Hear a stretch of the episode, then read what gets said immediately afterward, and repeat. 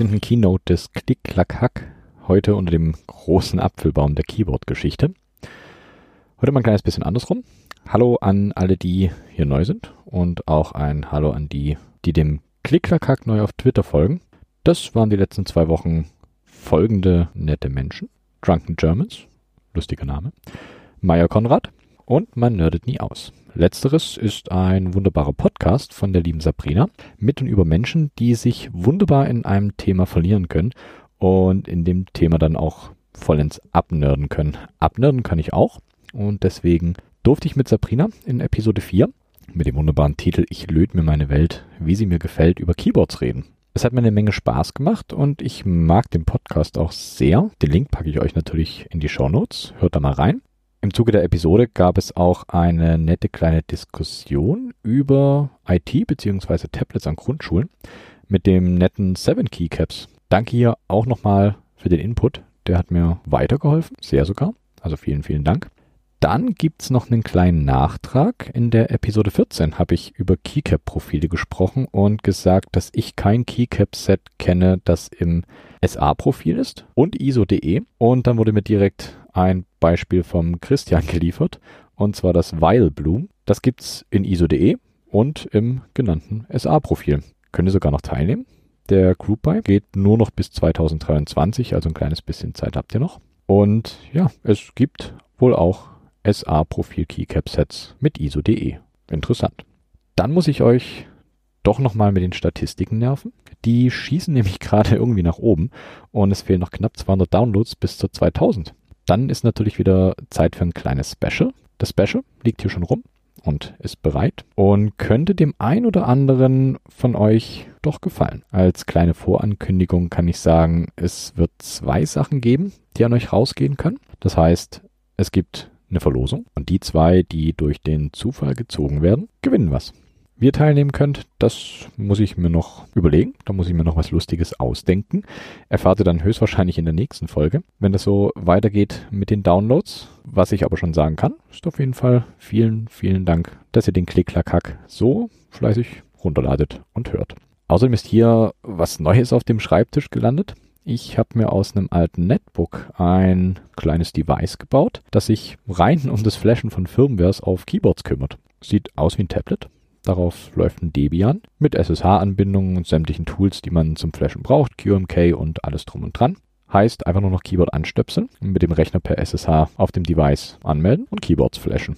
Nichts Außergewöhnliches, aber ganz lustig. News gibt's natürlich auch wieder ein paar. Und zwar hat das Keyboard Builders Digest nun eine Vendor-List, also eine wunderbare, ewig lange Liste mit Shops, bei denen ihr euer Geld loswerden könnt. Tamasch hat auch angekündigt, dass es Discount-Codes geben wird. Also ein kleines bisschen Rabatt, wenn ihr da über das Keyboard Builders Digest in den Shops einkauft. Dann gab es von Cherry, die hatten ein Bild der Weltrekordhalterin im Keyboard-Tippen getwittert. Die gute Frau heißt Helena Zawiajikova. Ich hoffe, ich habe den Namen richtig ausgesprochen. Und da war ich doch sehr beeindruckt auf meine Frage, wie schnell sie den getippt hat. Hat Cherry gemeint, sie hat den Weltrekord mit 928 Tastenschläge pro Minute. Das ist sogar mehr als beeindruckend. Ich denke, das sind Werte, an die ich in meinem Leben niemals rankommen werde. Ich weiß nicht, vielleicht schafft es der ein oder andere von euch. Wenn ja, dann will ich einen Beweis sehen, ganz klar. Und als dritte News gibt's Sachen über GMK. GMK hat wohl gerade kleine Probleme, kleine Anführungszeichen. Erstens haben sie ihre Verpackungen geändert und liefern Keycaps jetzt in relativ tollen Verpackungen aus recyceltem Papier. Das ist prinzipiell super, aber wenn die Keycaps wohl ankommen, sind sie meist wild verteilt in den Verpackungen und teilweise wohl sogar zerkratzt. Als zweiten Punkt häufen sich gerade irgendwie Berichte über schlechte Qualität und mangelhafte Caps. Hoffentlich wird da nachgearbeitet, weil die Caps nicht unbedingt günstig sind. Und dann kam heute, also am Freitag, noch eine Meldung, dass beim GMK Dracula die Farben der Caps nicht mal annähernd an die im Group bei gezeigten rankommen. Und ein dementsprechend verärgerter Käufer hat das Ganze dann öffentlich gemacht. Was ist da los, GMK? Ich glaube, da gibt's ein klein wenig Handlungsbedarf. Und wo wir gerade schon bei GMK sind, Group Buys gibt es natürlich auch. Es gibt einmal das GMK Firefly. Das sind dunkelgraue Caps mit lachsfarbenen Zeichen auf den Alphas, hellgraue Zeichen auf den Modifiern. Da liegt das Basekit bei 120 Euro und der Group Buy endet am 22.10. Und als zweiten Group Buy habe ich euch rausgesucht das DSS After School. Das ist ein Set für 40% Auto-Keyboards. Die Alphas und die Modifiers sind in vielen verschiedenen Pastelltönen. Sieht ziemlich nett aus und auf den Caps drauf sind weiße Zeichen. Das Set endet am 9.10. und hier liegt das Basekit bei 99 Dollar. Ganz hübsch, kann man sich mal anschauen. Neue Switches gibt es auch. Es gibt einmal die Bouquet-Switches. Die laufen noch bis zum 9.10. Das sind taktile Switches. Hier sind Top und Bottom des Gehäuses aus Nylon in einem hellen Rosa. Der Stem ist eigentlich wie gewohnt aus POM in einem dunkelrosa, würde ich es betiteln. Die Switches selber haben 60 Gramm und liegen pro Stück bei 65 Cent. Und außerdem gibt es noch die Cotton Candy Switches. Die laufen noch bis zum 21.09., also da ranhalten. Die sind von Haus aus ein kleines bisschen geloopt. Das Housing ist hier aus Nylon, in, auch wieder in einem hellen Rosa. Und der Stem aus POM in einem hellen Blau. Das sind leichte taktile Switches mit 58 Gramm. So für die Sachen, wo ihr Geld lassen könnt. Der ein oder andere hat vielleicht mitbekommen, dass am Dienstag Apple-Event war. Macht Apple ja meistens im September. Und da habe ich mir gedacht, schauen wir uns mal näher an, was Apple für Keyboard-Nerds und Nerdettes getan hat. Ja, getan, denn Apple hat aktuell, würde ich sagen, keinerlei mechanische Tastaturen mehr im Sortiment oder Tastaturen, die es wirklich wert sind, so genannt zu werden. Also quasi ein, ein kleiner Rückblick in die Geschichte der Apple-Tastaturen. Da sind einige Schmuckstücke dabei. Das werde ich euch nachher noch sagen. Es gibt allerdings auch ein paar Keyboards, die lasse ich hier einfach mal links liegen, da es sich entweder um Rubber Domes handelt oder eben diese modernen Keyboards von Apple, die nicht so ganz mein Fall sind und ich glaube auch nicht so ganz in diesen Podcast hier reinpassen. Also beiseite lassen werde ich das Apple Aluminium Keyboard, das A1048, das Apple Magic Keyboard, das Pro Keyboard, das USB Keyboard, das Apple Design Keyboard und das Apple Wireless Keyboard. Zum Glück bleiben dann noch welche übrig, über die ich reden kann. Das sind dann zum Beispiel das Apple Adjustable Keyboard, das Apple Desktop Bus Keyboard, das Apple Extended Keyboard 1 und 2, das Keyboard vom Apple 2 und 2 Plus, das Keyboard vom Apple 2C, 2E und 2E Enhanced, vom Apple 3, das Apple Keyboard 1 und 2, das Apple M0110 und das M0110A, genauso wie das M0120 M0116, 18 und 20, das Macintosh Portable Keyboard, das Apple Numeric Keyboard für den Apple IIe und das Apple Standard Keyboard. Aber bevor es um die Keyboards geht, schauen wir mal, ob Apple sein wir entwickeln da mal selber was Mentalität auch bei den Keyboards treu geblieben ist. Und ja, das ist Apple. Größtenteils hat Apple in seinen Boards Alp-Switches verbaut. Es gibt aber auch Boards mit Apple-eigenen Switches. Apple nannte seine Switches Apple Hairpin Spring Switches. Das sind Low-Profile Clicky Switches, in denen eine Art Feder, die spiralförmig angeordnet ist, also wenn man sie von oben betrachtet. Dadurch können die Switches extrem flach gebaut werden und die Switches wurden direkt auf die PCBs gelötet. Der Stem der Switches hat einen kreuzförmigen Aufnahmepunkt und den Stem gibt's in weiß und in gelb. Die Unterschiede von den einzelnen Stems sind leider nicht bekannt. Auf der Oberseite der Switches ist sogar das kleine Apple-Logo eingeprägt. Ich habe selber solche leider noch nie in der Hand gehabt. Ich hätte sie gerne mal ausprobiert. Sind aber höchstwahrscheinlich sehr, sehr schwer zu bekommen. Und vor allem auch sehr, sehr selten. Die Switches gab es später auch noch in Reno Robots Keyboards. Dort wurde das Apple-Logo auf den Switches allerdings durch ein G ersetzt. Apple selber hat das Patent auf die Switches der Produzent der Switches scheint wohl irgendwie eine neue Auflage trotz Patent von Apple produziert zu haben für die Reno Robots und da dann, wie gesagt, das Apple-Logo durch das G ersetzt haben. Verbaut waren die Apple Switches im Apple 2C, beziehungsweise in der Tastatur vom Apple 2C und in den genannten Reno Robots Keyboards. Ganz spannend. Aber Apple hatte nicht nur eigene Switches, sondern auch eigene Konnektoren für die Keyboards also Anschlüsse. Und zwar den Apple Desktop Bus oder den ADB. Der wurde entworfen von Steve Wozniak für den Apple 2GS. Der ADB benutzt ein Mini-DIN4-Stecker, um Keyboards, Mäuse oder Grafiktabletts mit Rechnern zu verbinden. Und mit dem ADB konnte man 16 Geräte in Reihe schalten. Und das Apple Design Keyboard zum Beispiel hatte eine ADB-Buchse an der Unterseite, um weitere Hardware anzuschließen.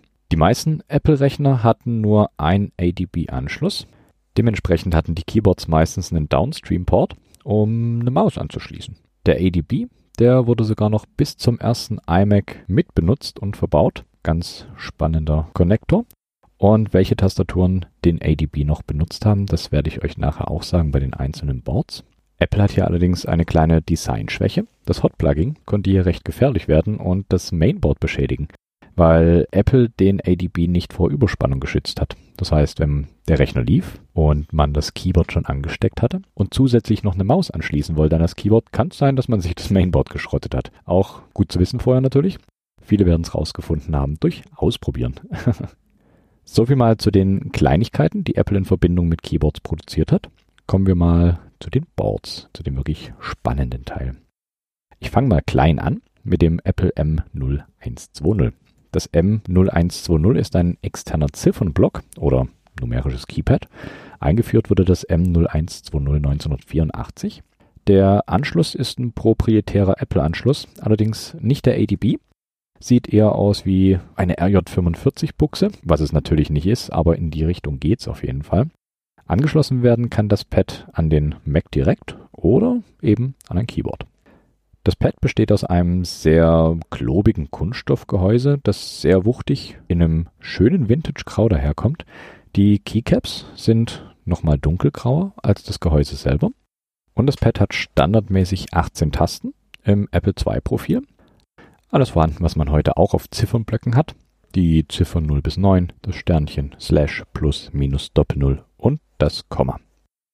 Als Switches sind in dem Pad Alps SKCC Tall Cream Switches verbaut. Die haben einen sehr markanten langen Stem in weiß.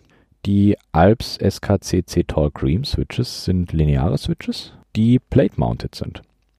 Es gab noch ein weiteres mechanisches Pad namens Apple Numeric Keypad 2e.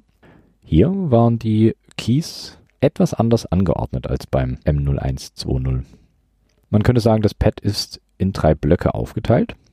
Der erste Block links ist eine Spalte mit vier Zeilen und jeweils einem Key. Von oben sind das Escape, der Pfeil nach links, der Pfeil nach rechts und Space. Alles in ein Unit Keys. Der zweite Block in der Mitte besteht aus drei Spalten mit je vier Tasten, die Ziffern 1 bis 9. Und in der unteren Reihe 0, und Punkt. Die 0 ist in 1,5 Units und ragt dadurch etwas nach links raus, was ziemlich, ziemlich amüsant aussieht. Müsst ihr euch mal anschauen. Und zum Schluss noch der rechte Block. Der besteht aus zwei Spalten mit je vier Tasten, alle wieder ein Unit Keys. In der ersten Reihe sind es Klammer auf und Klammer zu. In der zweiten Reihe Minus und das Geteiltzeichen. In der dritten Reihe sind es Plus und Mal. Und in der vierten Reihe sind es Return und Print. Das Pad an sich ist eher im Querformat als im Hochformat, wie man es von einem Ziffernblock-Pad denken würde. Das Gehäuse des Pads ist wieder ein Kunststoffgehäuse mit rauer Oberfläche. Die Keys sind in einem abgesetzten Bereich, in den auch das Apple-Logo geprägt ist. Und angeschlossen wird das Ganze wieder mit einem proprietären Apple-Connector. Wieder nicht der ADB. Als Switches selber sind verbaut auf dem Pad Alps SKCC Tall Blacks welche nahezu identisch zu den vorhin erwähnten Alps SKCC Tall Greens sind. Also auch ein relativ hübsches kleines Pad. Weiter geht's 1984. In dem Jahr hat Apple angefangen, die M0110 zu produzieren. Die wurde dann bis 1986 produziert. Und ich würde sagen, die M0110 ist auch mein Favorit unter den Apple Keyboards. Das M0110 ist quasi ein 60% Keyboard und gab es zum ersten Macintosh dazu. Als Anschluss an den Mac gab es hier auch wieder einen proprietären Anschluss, allerdings wieder nicht den ADB, sondern wieder den anderen. Als Switches waren hier die Alps SKCC und Alps SKCC Logs mit einem Log-Mechanismus verbaut. Die Switches unter der Caps Lock haben einen verkürzten Stem, der dann durch einen leicht längeren Aufnahmepunkt im Keycap wieder ausgeglichen wird. Also auch spannend, was Apple sich da einfallen lassen hat, damit alles im Profil wieder stimmt. Das Keyboard-Gehäuse kam im Office-typischen Beige und die PBT-Keycaps sind in einem hellen Grau mit schwarzen Zeichen im Die-Sub-Verfahren produziert und verzichten auf Cursor-Keys. Das heißt keine Cursor-Keys auf dem Keyboard. Die hat Steve Jobs bewusst weggelassen, um Entwickler in die Richtung zu lenken, mehr für Maus-Support zu entwickeln. Interessante Designvorgabe von Steve Jobs auf jeden Fall. Wer also einen Ziffernblock brauchte, der musste sich die M0110 und zusätzlich die M0120 kaufen. Dann war wieder beides beides zusammen. Wer die M0110 sein eigen nennt, kann die auch heute noch betreiben. Es gibt den Hasu M0110 to USB Converter. Das ist ein kleiner Mikrocontroller, der die M0110 kompatibel mit äh, modernen Rechnern macht und äh, sogar die TMK drauf laufen lässt. Also eine freie Firmware, die man auch wieder schön frei belegen kann und da hat man ein Keyboard, was man auch heute noch gut benutzen kann. Als Steve Jobs dann bei Apple rausflog, wurden auch die Keyboards neu überdacht und neu konzipiert. Und so entstand als direkter Nachfolger der M0110 die M0110A. Nicht sonderlich einfallsreich, aber was will man machen? Die M0110A sieht der M0110 äußerlich sehr ähnlich. Allerdings hat sich hier nun Apple bzw. deren Hardware Department dazu entschlossen, doch Cursor Keys und sogar einen Ziffernblock zu verbauen. War dann wohl einfacher durchzusetzen, da Steve Jobs nicht mehr da war.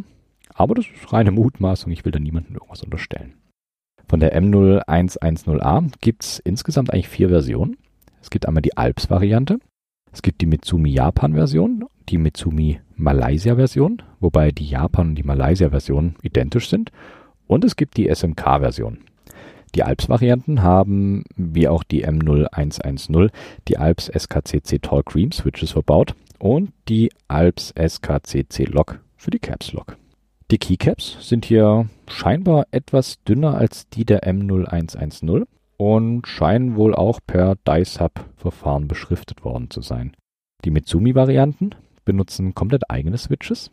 Die nennen sich Mitsumi Standard Mechanical Switches. Das sind quasi Alps-Clones mit 50 Gramm, 4 mm Travel und es sind lineare Switches. Und bei den SMK-Varianten sind SMK Vintage Linear Switches verbaut und unter der Caps Lock befinden sich SMK Locks. Die Switches sind ähnlich den Alps Switches und haben mit 90 Gramm deutlich mehr Stärke als die Mitsumi. Bei den SMK-Varianten sind die Caps sogar im Double Shot gefertigt, also nochmal hochwertiger als die der Alps- und Mitsumi-Version. Das Layout der M0110A ist nahezu identisch zum Standard QWERTY-Layout, mit der einzigen Ausnahme der Bottomline. Wenn man die mal betrachtet, fällt schnell auf, dass die sich deutlich zu heutigen Layouts unterscheidet von links angefangen gibt es Options, das kleine Schleifenkreuz, die 7 Unit Spacebar, beachtliche Größe. Dann kommt der Key mit Backslash und Pipe in einer Unit. Dann kommt eine Unit Cursor Left, eine Unit Cursor Right, eine Unit Cursor Down. Und darüber ist eine One Unit Cursor Up. Dafür ist die rechte Shift-Taste dann leicht verkürzt. Und das Enter ist quasi eine invertierte Variante des ISO-Enters. Ich glaube, so könnte man das ganz gut beschreiben. Also L-förmig. Und das ist auch der Grund, warum Pipe bzw. Backslash nach unten gewandert sind, weil schlicht und ergreifend kein Platz mehr dafür war. Also gibt es bei der M0110A keine separaten Arrow Keys, sondern die sind mit ins Layout integriert. Direkt rechts daneben gibt es dann den Ziffernblock. Also sieht ziemlich, ziemlich cool aus. Man spart sich das äh, Cursor Key Cluster und insgesamt dann auch Platz an der Tastatur. Die Designer bei Apple sind natürlich nicht untätig und der Stammbaum der Apple Keyboards wächst weiter. Aus der M0110A entstand dann das Apple Standard Keyboard. Das wurde von 1987 bis 1990 produziert und das benutzt dann endlich mal den ADB als Connector zum Rechner. Wer sich also damals einen Macintosh 2 oder einen Macintosh SE gekauft hat, konnte sich die Tastatur dazu kaufen. Ja, richtig gehört. Die gab es nämlich nicht zum Rechner, sondern die musste für 129 US-Dollar separat gekauft werden. Ich denke, das kennt man auch von manchen heutigen Apple-Geschichten noch. Als Switches kommen hier für die Caps Lock die Alps SKCL Lock Switches und für die anderen Keys die Alps SKCM Orange oder später dann auch die Salmon Switches zum Einsatz.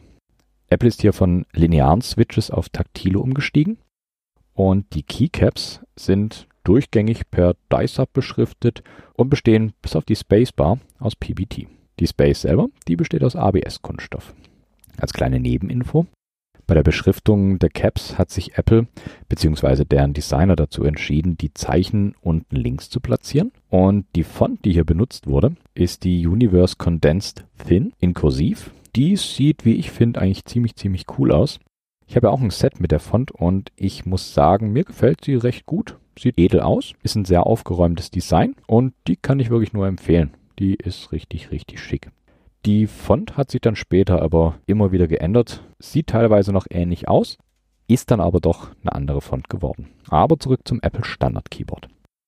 Davon gab es zwei Varianten, und zwar einmal die M0116 und die M0118. Bei der M0116 ist das Layout identisch zur ADB-Tastatur von Apple. Für den Apple 2GS, die M0116 war auch die letzte Tastatur mit der inverted, also L-förmigen Return-Taste. Außerdem ist sie die einzige Macintosh-Tastatur mit einer Steuerungstaste links vom A, äh, wie die Boards vom Apple II. Dann gab es dann noch die zweite Variante, die M0118. Das ist quasi die ISO-Variante. Hier dann auch mit der Enter-Taste, wie man sie vom ISO-Layout kennt. Also das umgedrehte L, aber deutlich schmaler als die heutigen Versionen. Caps Lock und Control sind hier an den üblichen Positionen, wie man es kennt. Also kein Control neben dem A, sondern das Control unten links und das Caps Lock neben dem A. Es gibt auch einen kuriosen Fund auf eBay im April, sogar diesen Jahres. Das ist die M0118 mit der Seriennummer AM035379M0117AB aufgetaucht. In dieser Seriennummer steckt auch das M0117. Die M0117 hat Apple allerdings nie veröffentlicht. Es wird also davon ausgegangen, dass mal eine M0117 geplant war und wahrscheinlich nie veröffentlicht wurde. Was das Ganze äh, bestätigen könnte, sind die verbauten weißen Alps SKCM Switches. Aber das, das nur am Rande. Alle bekannten M0118 wurden eigentlich in Irland oder in den USA hergestellt.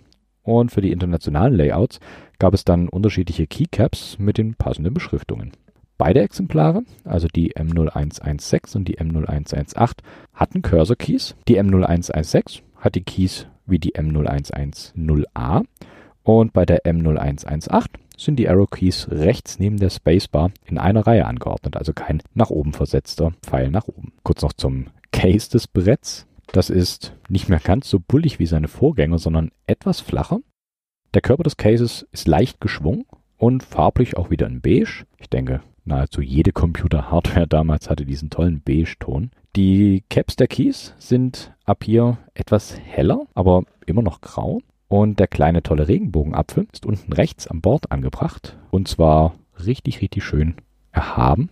Also haptisch mit Sicherheit auch wirklich nett. Und da Apple nicht stehen bleibt in der Entwicklung, wuchs aus dem Standard Keyboard das Apple Keyboard 2.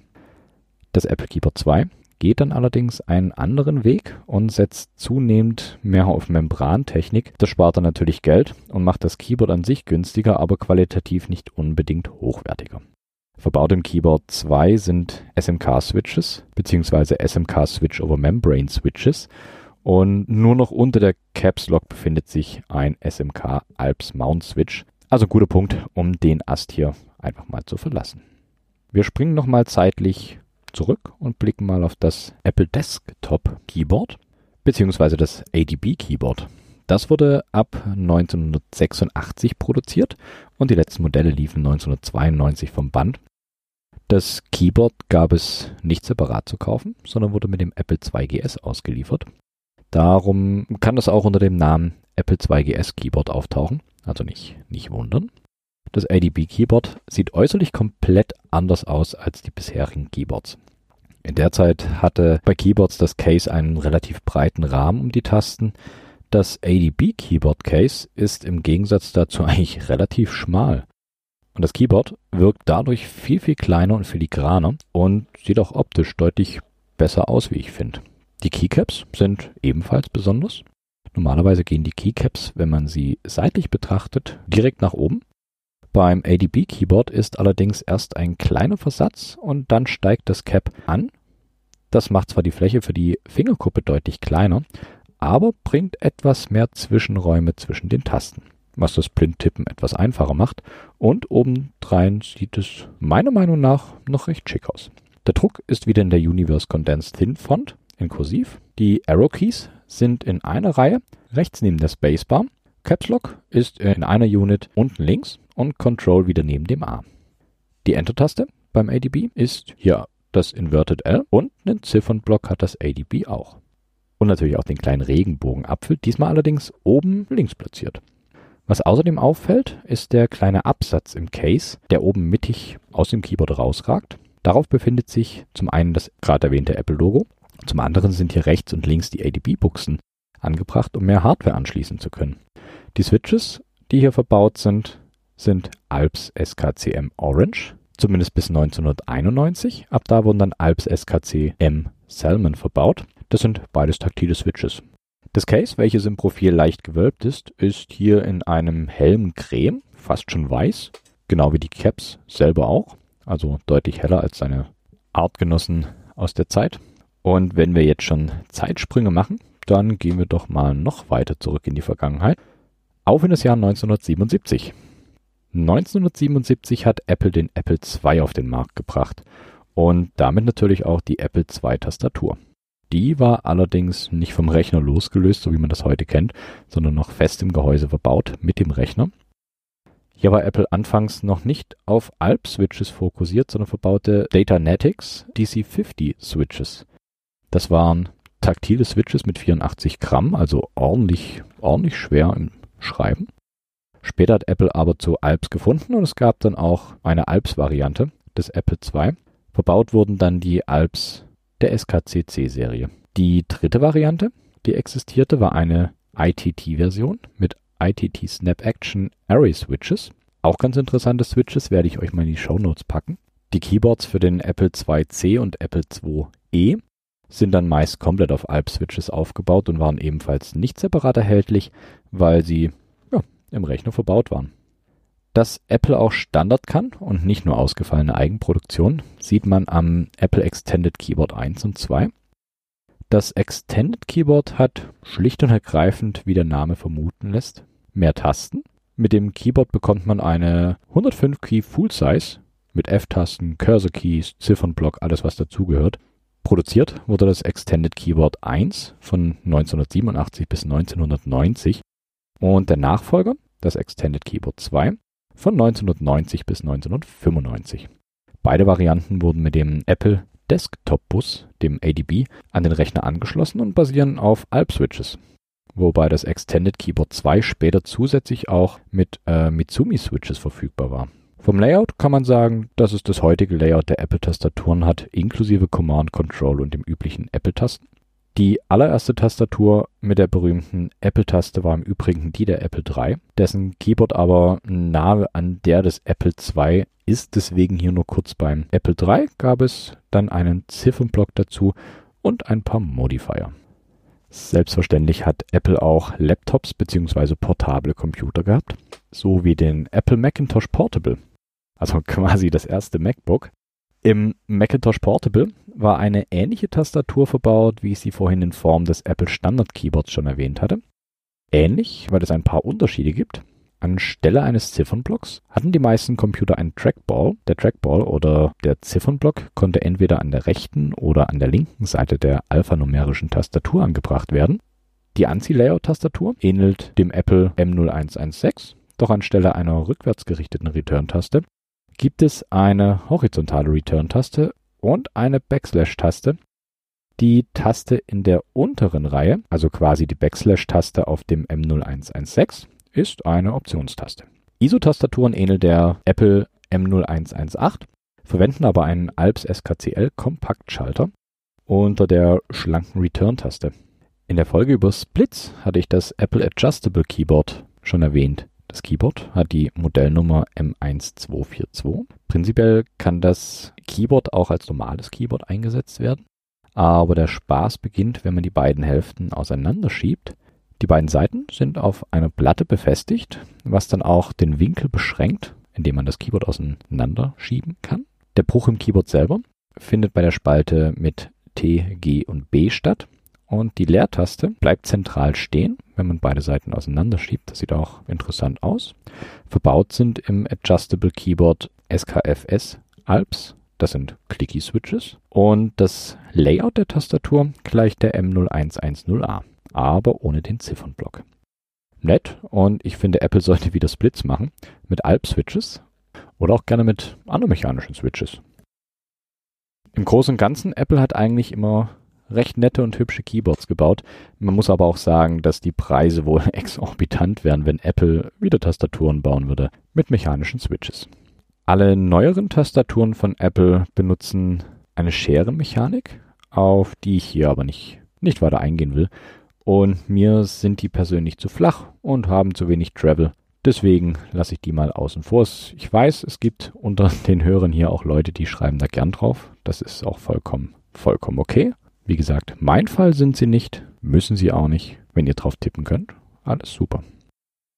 Das soll es mal gewesen sein mit meiner kleinen Keynote beziehungsweise Zeitreise zurück zu Apple-Tastaturen und deren Auswüchsen. An dem Punkt wie immer vielen, vielen Dank fürs Zuhören. Wenn ihr mich kontaktieren wollt, dann schaut in die Show Notes oder auf klicklackhack.de, alles mit C. Erzählt den Menschen, die ihr gern habt vom CCH und macht die 2000 Downloads voll. Und bevor es Musik gibt, will der Frank vom Teleprost noch alle Trackball-User grüßen. Also, Grüße gehen raus. Musik zur gehörenden Spannung gibt's diesmal von Mini Ruck mit dem Track Rave on You Zappelphilipp. Also, aufdrehen. Vielen Dank fürs Zuhören und bis zum nächsten Mal. Macht's gut.